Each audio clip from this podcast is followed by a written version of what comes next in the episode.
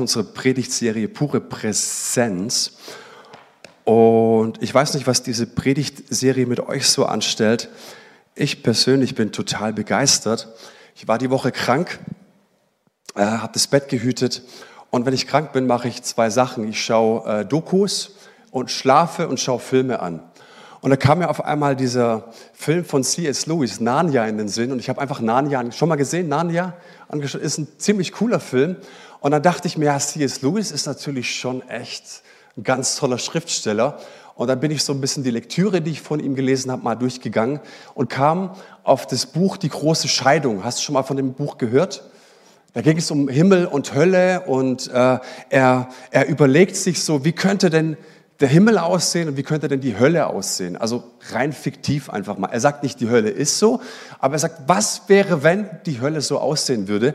Und er beschreibt die Hölle als einen Ort, als eine riesengroße Stadt ist, ja? Und wo sich jeder seine Villa und sein Eigenheim mit Swimmingpool und Doppel-, Dreifach-Garage und was weiß ich, was jeder selber bauen darf und wünschen darf und er bekommt sie. Aber jeder ist auch isoliert davon.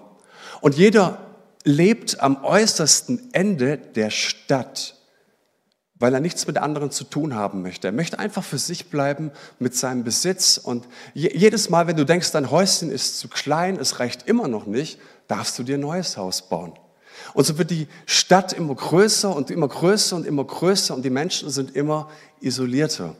Jetzt pass auf, einmal im Jahr das ist dieses fiktive Bild, darf die Hölle einen Ausflug in den Himmel machen. Das heißt, es gibt fliegende Busse, die kommen an, alle gehen in die Busse rein und der Ausflug in den Himmel startet. Im Himmel angekommen, sehen die Menschen diese unglaubliche Farbenpracht, die Herrlichkeit, die Schönheit, aber sie haben überhaupt keinen Zugang dazu. Du siehst auf einmal ein Gras in einem Grün, ein Grün, das du noch nie gesehen hast, so intensiv, aber es wäre, wenn du mit Barfuß oder mit barfüßigen Füßen das betrittst, wäre es wie wenn du auf Kristall läufst, du würdest dich schneiden. Du hast keinen Zugang zu dieser Schönheit. Und so sind die Menschen unterwegs, unter anderem witzigerweise auch ein Theologe. Also der kommt aus der Hölle. Der Theologe darf auch einen Ausflug machen. Und er schaut sich die ganzen Sachen an und ganz interessant war auch dieses Bild, als die Menschen dann einen Riesenstrom zum Berg Zion ziehen, um Gott anzubeten. Ich meine, wenn du mal die Gelegenheit hast, du kannst wirklich Gott von Angesicht zu Angesicht sehen. Du siehst seine Herrlichkeit, du siehst seine Schönheit, du siehst seine Majestät und du siehst in den Himmelsbewohnern diese Leidenschaft, sie wollen unbedingt zum Berg Zion gehen. Da gibt es aber auch Leute, das sind die Leute aus der Hölle, die haben einfach keinen Bock drauf. Die wollen es nicht. Sie haben keinen Zugang dazu. Und ich dachte mir, was für ein gewaltiges Bild, wie passend auch zu unserer Serie, was mir so oft auch schon so ging. Und wenn du manchmal so in die Gesichter schaust, fragst du dich manchmal, sag mal, hast du eigentlich noch einen Zugang dazu, was es bedeutet, dass Jesus am Kreuz aus Liebe zu dir gestorben ist. Ich meine, was macht es noch mit dir? Ich bin vor 20 Jahren zum Glauben gekommen und ich bin mit Wolfram Kopfermann in Berührung gekommen und er, er predigt und lehrt dieses Thema in Christus wie kein anderer. Vielleicht kennst du auch Eckstein, dieses mit Christus gestorben, mit ihm auferstandene und, und, und zu lehren und zu wissen, Luther lag falsch. Wir sind nicht simul iustus et peccator, Sünder und Gerechte zugleich. Sag bitte niemals, dass du noch ein Sünder bist. Theologisch falsch. Lest mal den Römerbrief. Du bist mit Christus gestorben. Der alte Mensch, der wurde am Kreuz mit Christus entsorgt. Und ich habe die Seminare besucht und habe das gelehrt und ich habe es gehört und gehört, zwei Jahre am Stück. Und ich war intellektuell jedes Mal so richtig stimuliert. Kennst du das? Wenn du intellektuell, theologisch stimuliert bist. Und dann hörst du auf, die Predigten anzuhören und du merkst, wie es immer mehr verblasst und immer mehr verblasst und immer mehr verblasst. Und diese großartige Wahrheit, dass du in Christus ein neues Leben hast, verblasst auch immer mehr. Und du spürst immer mehr, da ist ja immer noch der Alte. Bitte sagt mir, dass ich nicht der Einzige bin, dem es so geht. Und ich habe irgendwann mal gespürt, in unserem christlichen Laden ne, gewinnt der, der zu diesem Spiel, zu diesem bösen Spiel, eine gute Miene aufzieht. Seid ihr bei mir? Und für mich ist die Frage, gibt es einen Weg, wie ich damit in Berührung sein kann, was Christus für mich getan hat? Und das kontemplative Gebet, das Gebet in der Stille hat mein Leben gerettet, mein geistliches Leben gerettet. Ich habe in den letzten Wochen und Monaten so intensive Zeiten mit Jesus. Und ich verspreche dir, du musst nicht zu dem großen Prediger nach Amerika fliegen. Und du musst nicht zu der großen Worship-Band, die berühmte, hintilgern. Die tiefsten Momente, die kannst du in deinem Gebetskämmerlein haben mit Jesus. Und im kontemplativen Gebet geht es darum, dass ich still werde und erlebe, was Gott uns versprochen hat. Was hat er uns versprochen? Werdet still und erkennt, dass ich Gott bin. Was macht diese Wahrheit mit dir, dass Jesus Christus in dir lebt? Und weißt du, was unser Thema ist, was ich immer mehr merke? Paulus zum Beispiel, äh, der entfaltet ja diese Theologie von diesem, wir sind in Christus und Christus ist in uns und wir in ihm. Wo hatte diese Theologie her?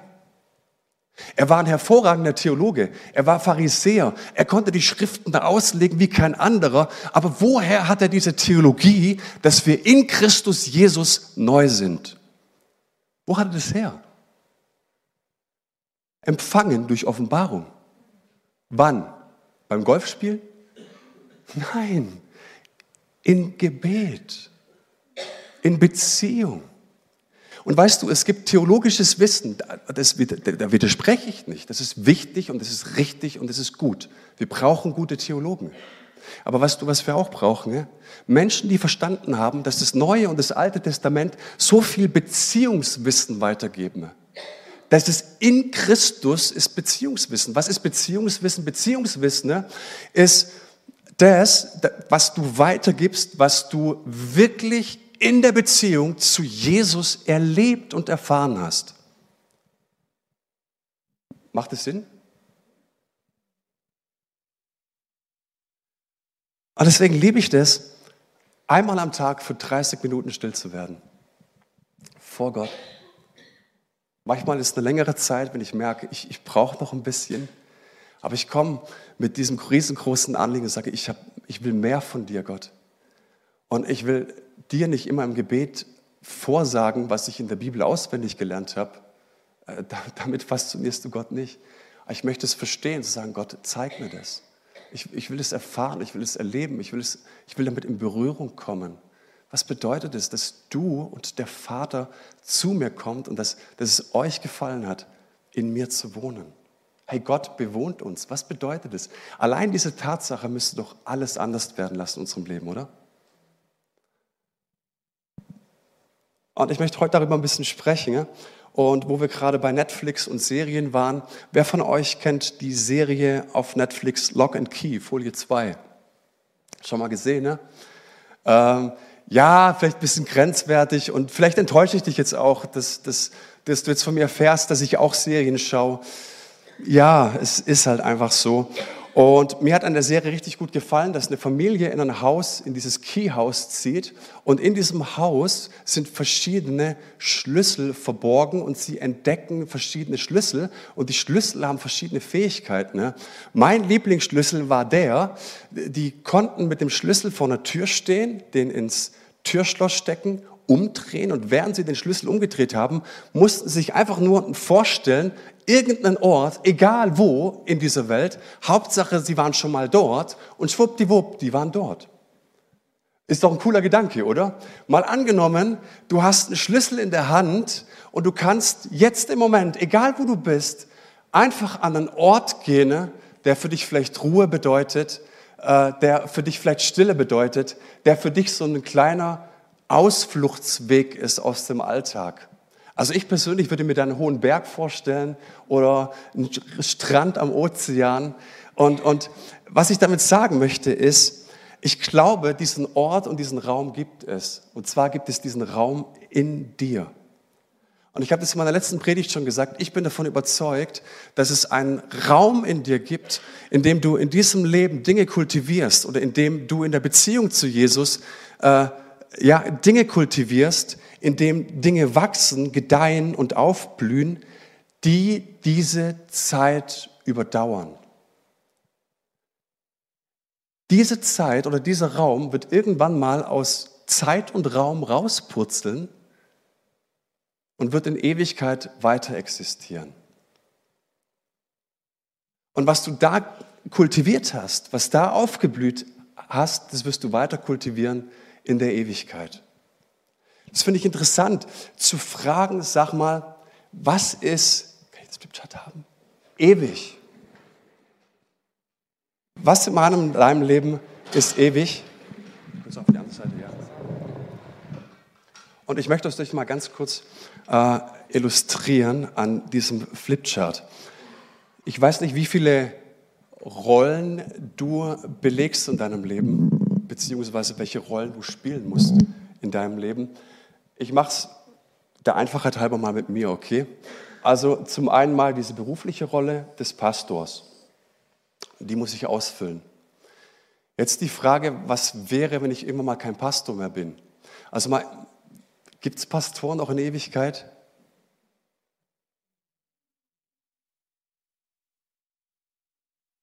Ich, denke, ich habe bessere Chancen als ein Automechaniker. Naja, ähm, mal angenommen, ich wäre kein Pastor mehr, dann sage ich, ach gut, dann bin ich ja immer noch Rangerleiter, Pfadfinder, auch cool. Mal angenommen, es wird mein Herz richtig schmerzen, aber es gibt die Ranger nicht mehr, diese Rolle würde wegfallen. Äh, gibt es Rangerleiter im Himmel in Ewigkeit? Die Chancen stehen auch nicht schlecht, aber naja. So, ähm, dann spiele ich die Rolle des Kleingruppenleiters gibt es vielleicht in Ewigkeit oder auch nicht. Aber was ist, wenn die Rolle auch wegfällt?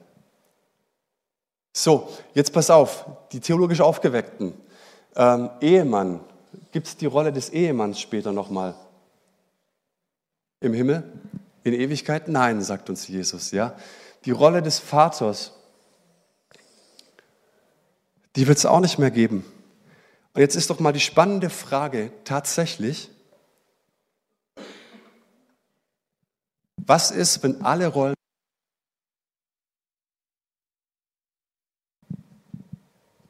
Also wenn mal alles wegfällt.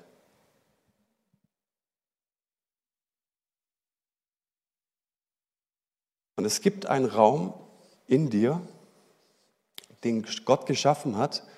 In der systematischen Theologie heißt dieser Raum Simsum, vielleicht schon mal gehört. Das heißt, es gibt diese Theorie, dass Gott einen Raum schafft, der neutral bleibt, indem er keinen Zugang hat. Das muss er tun, sonst hätte der Mensch keinen freien Willen. Sonst wären wir alle Roboter. Es muss diesen freien Raum geben, wo er sagt, hier dringe ich nicht ein. Und ich glaube, dass ganz viele Menschen diesen Raum wirklich spüren und erleben und eine Sehnsucht auch haben. Und für diesen Raum gibt es jetzt zwei Schlüssel. Und rat mal, wer diese zwei Schlüssel, ich habe sie hier, ähm, wer die hat, jetzt im Moment.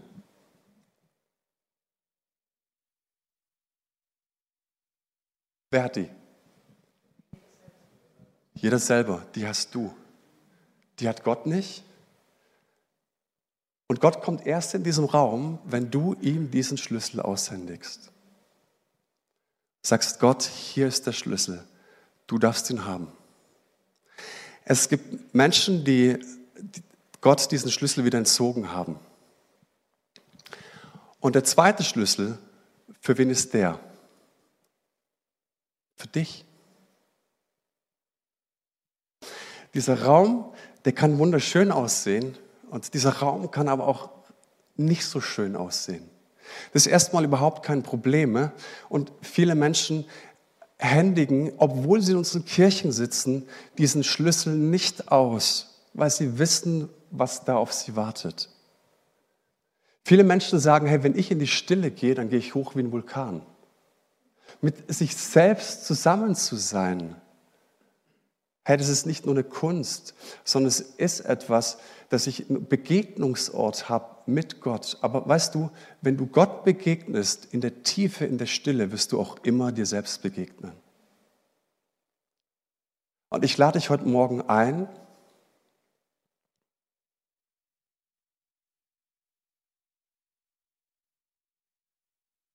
die Schlüssel abzugeben. Gott den Schlüssel auszuhändigen und zu sagen, Gott, komm du in diesen Raum. Und mal angenommen, Gottes Begegnung sieht nicht so aus, wie wir es uns manchmal vorstellen, indem wir sagen, hier ist der Mensch und hier ist Gott. Und der Mensch muss sich irgendwie ausstrecken durch irgendwelche Praktiken. Und diejenigen, die sich irgendwie am besten ausstrecken können, wie auch immer die das machen, die sind am nächsten bei Gott. Ähm, was wäre, wenn es diesen Raum gibt, den du betrittst und merkst, dass Gott schon lange auf dich dort wartet? Das ist dieser innere Garten.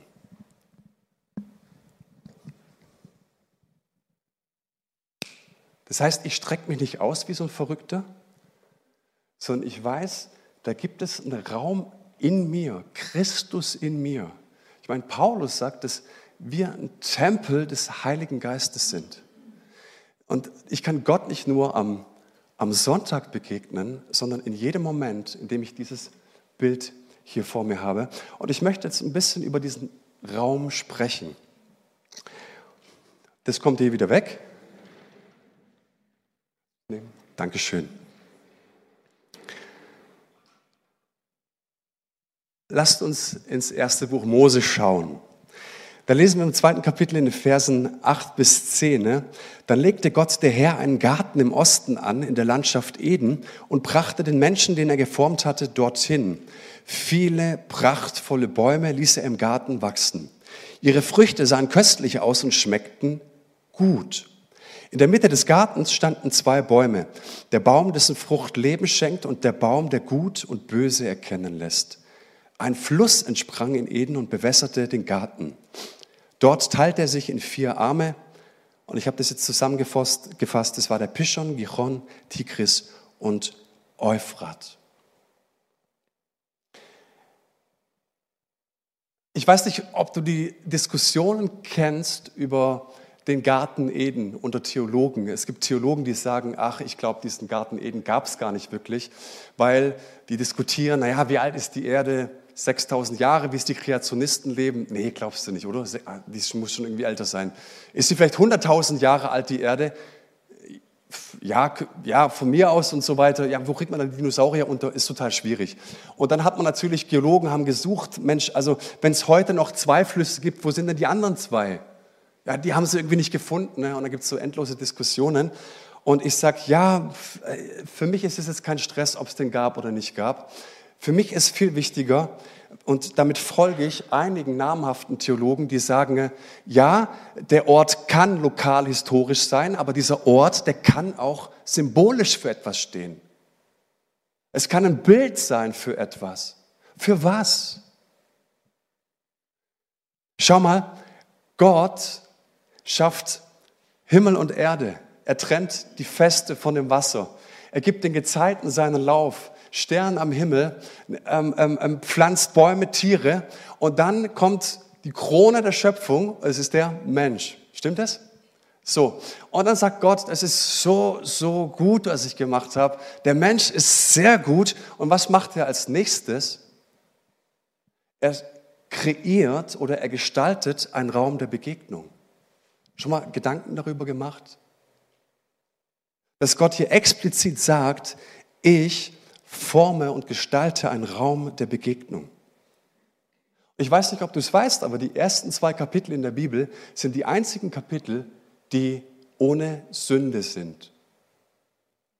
Alle anderen Kapitel in der Bibel haben irgendwie das Thema Sünde impliziert. Und ich frage mich, ob das, was hier steht, nicht eine erfahrbare Wirklichkeit ist. Nächste Woche werden wir über die zwei Bäume sprechen.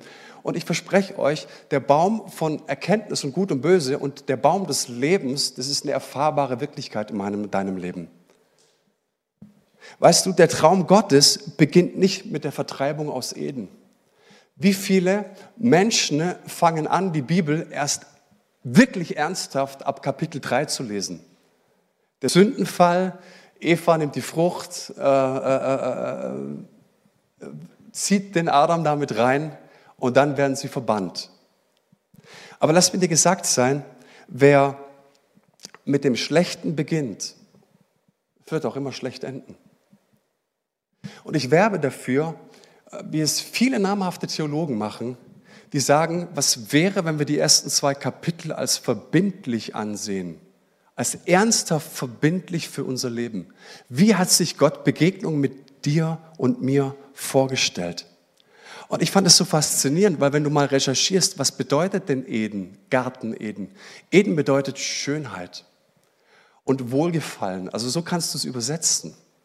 Hast du schon mal überlegt, was, was es bedeutet, dass, dass Gott sagt, ich schaffe nicht eine Nutzfläche, ich schaffe nicht ein Fabrikgelände, sondern ich schaffe einen Ort, der einfach nur schön ist.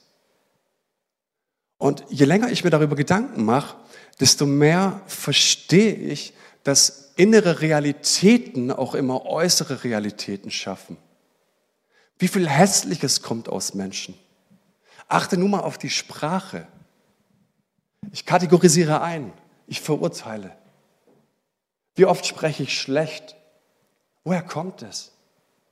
Das kommt aus einem Ort, aus einem Raum in dir, der entweder richtig schön ist oder manchmal auch nicht so schön ist.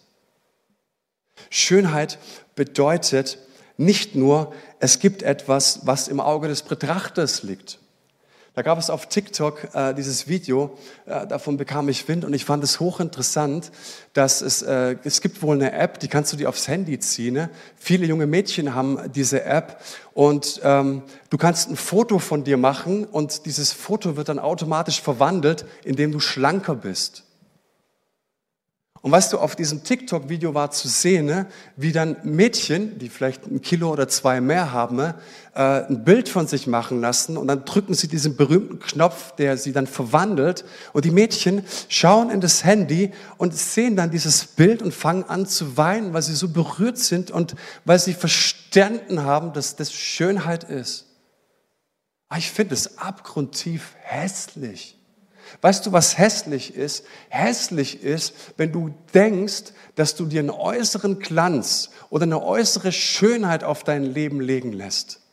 Was wäre, wenn wir neu verstehen, ne, dass Schönheit immer nur aus der Gegenwart Gottes kommen kann? Weißt du, Gott schafft mich und dich als ein Gegenüber, als ein wahres Gegenüber auf Augenhöhe und es das heißt als Ebenbild. Was bedeutet es, dass wir sein Wesen reflektieren? Unsere Aufgabe ist es nicht, uns immer wieder neu zu erfinden. Unsere Aufgabe ist nicht, uns irgendwie schön zu kaschieren und schminken und denken, ich müsste nach außen irgendwas abgeben, sondern unser Bild ist, dass wir einfach nur das weitergeben, was wir von Gott empfangen.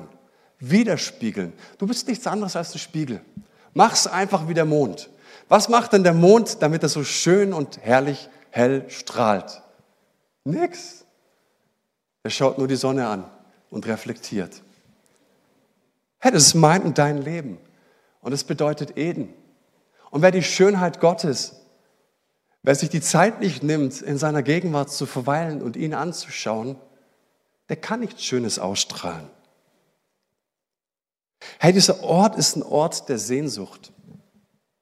Gott wartet sehnsüchtig an diesem Ort auf dich. Ohne Anklage, ohne zu sagen, ja, wo kommst denn du jetzt her? Hast du aber auch schon lange nicht mehr blicken lassen, ne? Nein, es ist ein Ort der Freude, des Wohlgefallens. Gott freut sich auf dich. Und was mir am allerbesten gefallen hat, ist, dass dieser Ort als, ähm, oder dieser Garten zu übersetzen ist mit Ziergarten. Also keine Nutzfläche. Ihr lieben Schwaben, ich weiß, ihr seid jetzt mega enttäuscht. Es ist ein zweckfreier Raum. Schon mal gehört das Wort zweckfrei? Wann hast du das letzte Mal eine zweckfreie Zeit mit deiner Frau gehabt und mit deinem Mann? Wann hast du das letzte Mal eine zweckfreie Zeit mit Jesus gehabt? Wo du nicht kommst und sagst, Jesus, also jetzt, pass mal auf, äh, ich fahre jetzt drei Tage ins Kloster. Komm jetzt her, Jesus. Ich habe fünf Fragen. Beruflich, familiär, soll ich jetzt Beförderung? Ja, nein. Und du sprichst jetzt, weil ich habe mir jetzt extra drei Tage freigenommen. Wir lachen.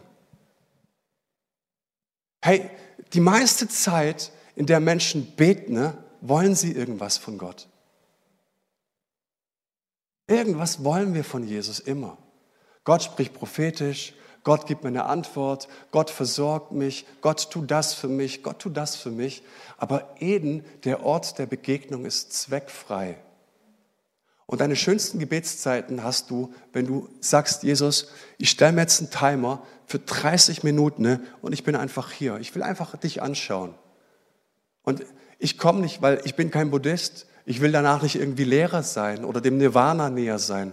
Ich habe kein Ziel in dieser Gebetszeit. Ich will einfach Zeit mit dir verbringen, Jesus. Und was geschieht, geschieht, aber ich habe es nicht in der Hand. Weißt du, was für massive Gebetszeiten ich in der letzten Zeit habe? Das mal wirklich nicht nur Fachwissen, sondern Beziehungswissen. Das ist Beziehungswissen heute.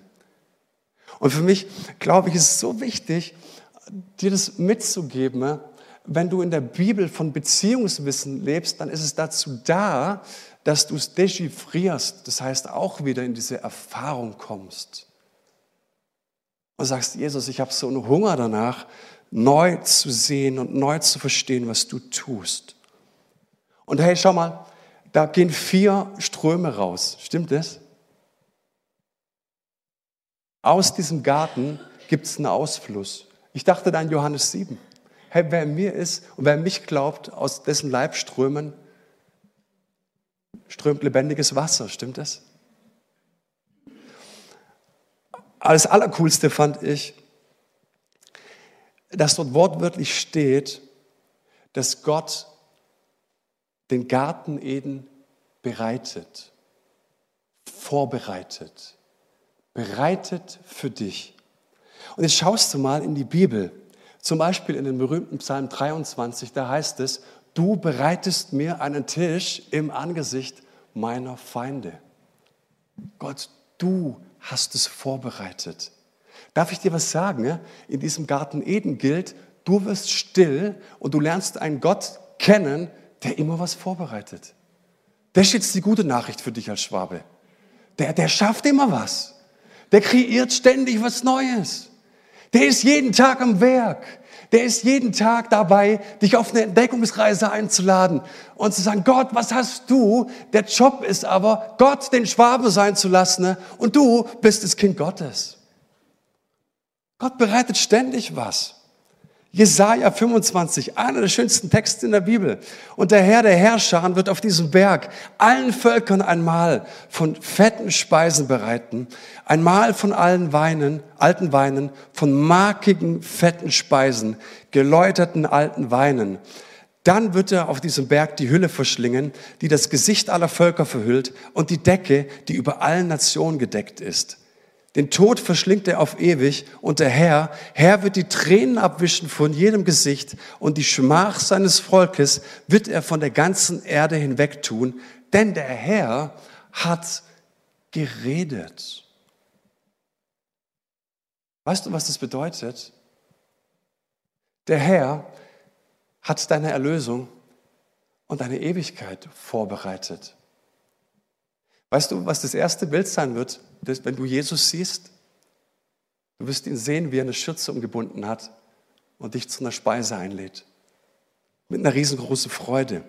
Weißt du, Paulus sagt uns im 1. Korinther 2, was kein Auge jemals gesehen hat, was kein Ohr jemals gehört hat, was niemals in irgendein menschliches Herz als Idee gekommen wäre, das hat Gott denen bereitet, die ihn lieben.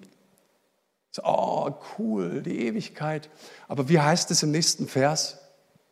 Uns aber hat es Gott durch seinen Heiligen Geist offenbart.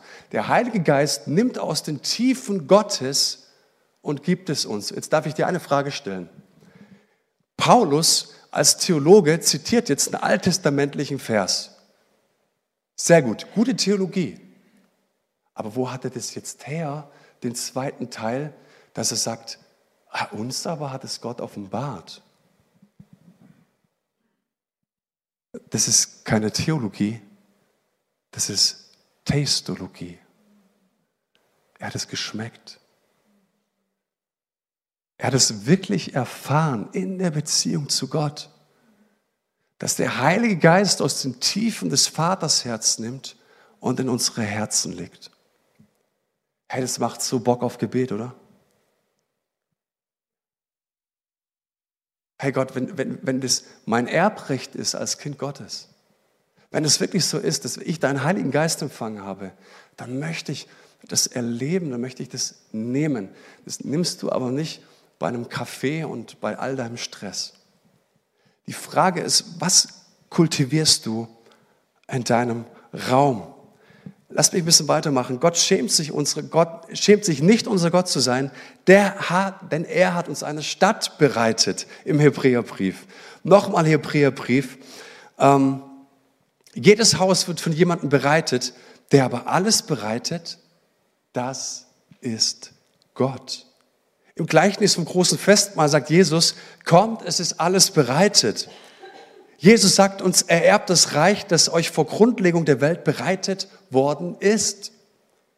Da ist einer, der was bereitet. Und in seiner Abschiedsrede sagt er, im Hause meines Vaters gibt es viele Wohnungen. Ich gehe einfach nur schon mal vor, um euch diese Wohnungen zu bereiten. Hey, darf ich das nochmal ins Gedächtnis rufen? Wir sind die Kinder der Verheißung. Du bist der Erbe dieser Verheißung. Es ist dein Geburtsrecht, dass du annimmst und Ja sagst und sagst, Gott, du bist der bereitende Gott. Und was wäre, wenn wir diesen Gedanken einfach mal mitnehmen und sagen, ich gehe mal für eine halbe Stunde ins Off und sag, Gott, nicht ich bin der bereitende Gott, sondern du bist der bereitende Gott und ich bin der Empfangende. Und es macht doch Lust auf Gebet, wenn ich mit dieser Haltung an jedem Morgen zu Gottes Thron komme und sage, Gott, ich muss aufhören oder ich will aufhören, dir ständig vorzuschreiben, was du in meinem Leben zu tun hast, sondern ich will endlich mal anerkennen, beziehungsweise, wer hat den Schlüssel? Dir endgültig den Schlüssel in die Hand drücken und sagen, du bist in meinem Leben der bereitende Gott. Was hast du heute für mich? Herr, Gebet bedeutet dann, ich bin neugierig darauf, was Gott heute für mich hat. Ich muss nichts produzieren. Und weißt du, schau mal in das Leben von Jesus. Jesus lebte Eden. Jesus war in Berührung mit Eden. Jesus wusste nicht, was der morgige Tag bringt. Er musste am Morgen seinen Vater fragen, weil er wusste, dass der himmlische Vater der bereitende Gott ist. Und jetzt pass mal auf. Genesis 1 und 2 ist kein Märchen, weil spätestens durch das Kreuz und die Auferstehung hat Jesus diesen Raum für dich wieder zu einer erfahrbaren Wirklichkeit gemacht. Du hast Zugang zu diesem Raum. Und deswegen glaube ich, dass wir gute Theologen brauchen, aber wir brauchen auch gute Chastologen, die den Hunger danach haben und sagen, Gott, wenn es mein Erbrecht ist, hey, dann möchte ich es dich nicht länger auswendig lernen, sondern ich möchte neu damit in Berührung sein. Und ich gebe dir am Ende noch ganz kurze fünf Punkte mit, wie du diesen Raum in Berührung kommen kannst. Und meine Einladung ist, berühre Eden. Der erste Punkt ist, mit, mach's mit geöffneten Händen. Und seid ihr dessen bewusst, dass das eine zweckfreie Zeit ist. Wenn das jemand erzählt, ja, ich übe das auch und so weiter und ich wollte prophetisch hören. Nee, lass mal. Das ist eine zweckfreie Zeit Und was aus dieser Zeit entsteht, das entsteht. Manchmal entsteht ein Gebetsauftrag.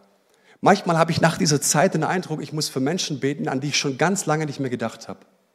Manchmal weiß ich, ich muss jemandem eine E-Mail schreiben oder ich muss irgendjemanden anrufen. Ich sollte das wirklich tun. Ne? Aber lass doch mal die Sachen aus Gott geschehen. Er ist der bereitende Gott. Können wir ihm so vertrauen? Dass ich sage, Gott, ich weiß, ich habe wirklich die ganze Welt und alles geht unter und wir müssten für das und das und das beten. Sag ich, Gott, nee, ich glaube, das einzig Wahrhaftige ist an diesem Tag, wenn ich dir diesen Raum gebe und empfange, was du mir zu sagen hast. Und ich bin damit zufrieden. Und weißt du, manchmal sind meine Gedanken so laut, dass ich sage, die Zeit, die war ja voll für die Tonne. Egal, weil ich habe meine Zeit Gott geschenkt. Okay? Ohne Ergebnis. Also Ergebnis offen. Das Zweite ist, sei im Hier und im Jetzt. Warum? Weil die Gegenwart der einzige Zeitpunkt ist, in dem du Gott begegnen kannst. Später, ja, später ist ein gutes Vorhaben. Vorher, weiß nicht. Und wenn du, wenn du dir dessen mal bewusst bist, wie oft du in der Vergangenheit steckst und wie oft du in der Zukunft bist, ist einfach wichtig zu sagen, ich schaffe mir einen Raum ohne Ablenkung. Manchmal ist es gut, die Augen zu schließen, manchmal ist es gut, sich eine Kerze anzuzünden oder ein Kreuz anzuschauen, aber ich möchte einfach in der Gegenwart bleiben. Nächste Woche mehr dazu. Ich bleibe einfach in der Gegenwart. Bin ich leicht abgelenkt? Natürlich. Ich auf jeden Fall. Muss ich immer wieder zurückkommen in die Gegenwart? Ja, auf jeden Fall. Aber es ist eine Übung. Und weißt du, wie du es am besten übst? Dass du nachher beim Essen oder beim Kaffee mal jemanden wahrhaftig fragst, wie geht's dir? Und wirklich zuhörst, was er dir sagt. Kennst du das? Ähm, man diskutiert ja manchmal und, und, und erzählt und äh, theologisch und so weiter. Und deine Redezeit benutze ich ganz oft, um mir meine Argumente recht, zurechtzulegen. Ich bräuchte jetzt eine Reaktion wie zum Beispiel, stimmt, kenne ich. Sonst gehe ich hier blank. Und euch geht es nicht so. Das dritte ist, ich möchte einen liebenden Blick einüben. Und zwar in dem Vertrauen zu kommen und zu sagen, egal wie katastrophal mein Tag war, ich habe Dinge verborgt, ich habe Dinge schlecht gesagt, aber ich glaube Gott, dass du, egal was heute war, ich darf in deine Gegenwart kommen, ich darf dir alles hinhalten und darauf vertrauen, dass deine Barmherzigkeit Dinge verwandeln kann. Ich darf darauf vertrauen, Gott, dass du auch ein mieses Gespräch noch zum Segen verwandeln kannst. Und ich will unbedingt das einüben, dass du es unglaublich gütig mit mir meinst, liebevoll mit mir meinst. Hey, das ist eine Disziplin, das einzuüben. Sich mit Gottes Augen zu betrachten. Der vierte Punkt von fünf ist wahrscheinlich der härteste, nämlich diesen Entweder-oder-Dualismus zu überwinden. Was bedeutet das? Als westliche Christen oder als westliche Welt sind wir geprägt, die Welt immer in Schwarz und Weiß einzuteilen. Immer zu sagen, hey, ich bin in dem Lager und ihr seid in dem Lager. In welches Lager gehöre ich? Na, selbstverständlich immer ins Richtige. Ja? Alles, was rechts von mir ist, ist mega rechts. Alles, was links von mir ist, ist mega liberal. Kennst du das? Und dann kommen Menschen und wir stecken sie sofort in Schubladen. Wir beurteilen sie, wir bewerten sie, wir richten über sie. Und aus irgendeinem Grund denken wir, dass wir schlau sind, weil wir diese Option wählen. Wir denken, wir sind schlau, wenn wir ein Urteil gefällt haben. Was wir dabei nicht merken, dass unsere Theologie, unser Gottesbild, unsere Weltsicht immer enger und kleiner und kleiner und kleiner wird. Und weißt du, es gibt dummerweise eine Größe, die dir in der Stille begegnet. Dein eigenes Verhalten. Das ist echt problematisch. Sobald du die, die Augen schließt und still wirst, dann begegnest du deinem eigenen Verhalten. Jetzt pass mal auf. Jetzt hast du den lieben langen Tag bewertet, gerichtet, kategorisiert, Leute in Kataloge geschoben, in Schubladen gesteckt. Was glaubst du, was du dann mit dir machst in der Stille? Du bewertest dich selbst Du kritisierst dich selbst, du richtest dich selbst. Und wer möchte denn 30 Minuten in der Stille mit einem gnadenlosen Richter Zeit haben? und verbringen. Ich nicht. Deswegen habe ich gemerkt, es ist ein Übungsfeld. Gebet ist Leben und Leben ist Gebet. Und ich kann mein Verhalten ne, und wie ich die Dinge bewerte, nicht von meinem Gebetsleben trennen. Ich finde, da kann man richtig lang drüber nachdenken. Und mein letzter Punkt. Begegne auch du dir selbst mit Güte. Ich weiß nicht, wie gütig du mit dir umgehst. Wie barmherzig, wie, wie gnädig du selbst mit dir umgehst.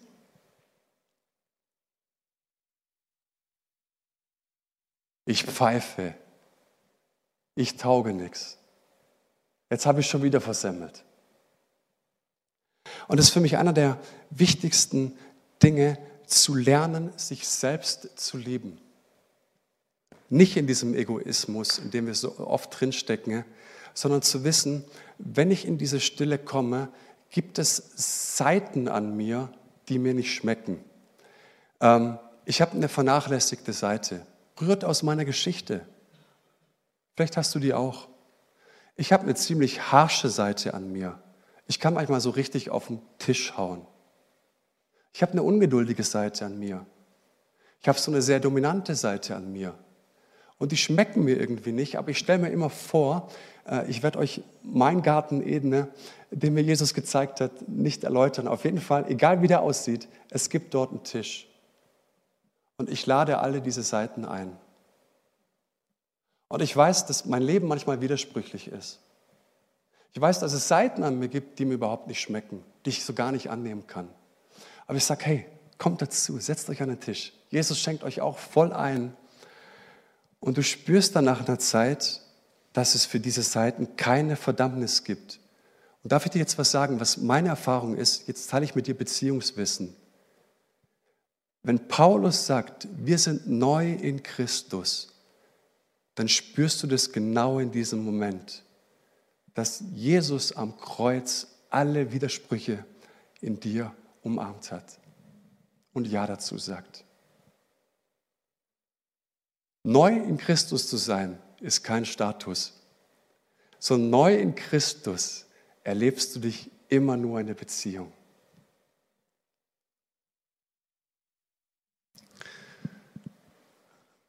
Jesus, ich danke dir von ganzem Herzen,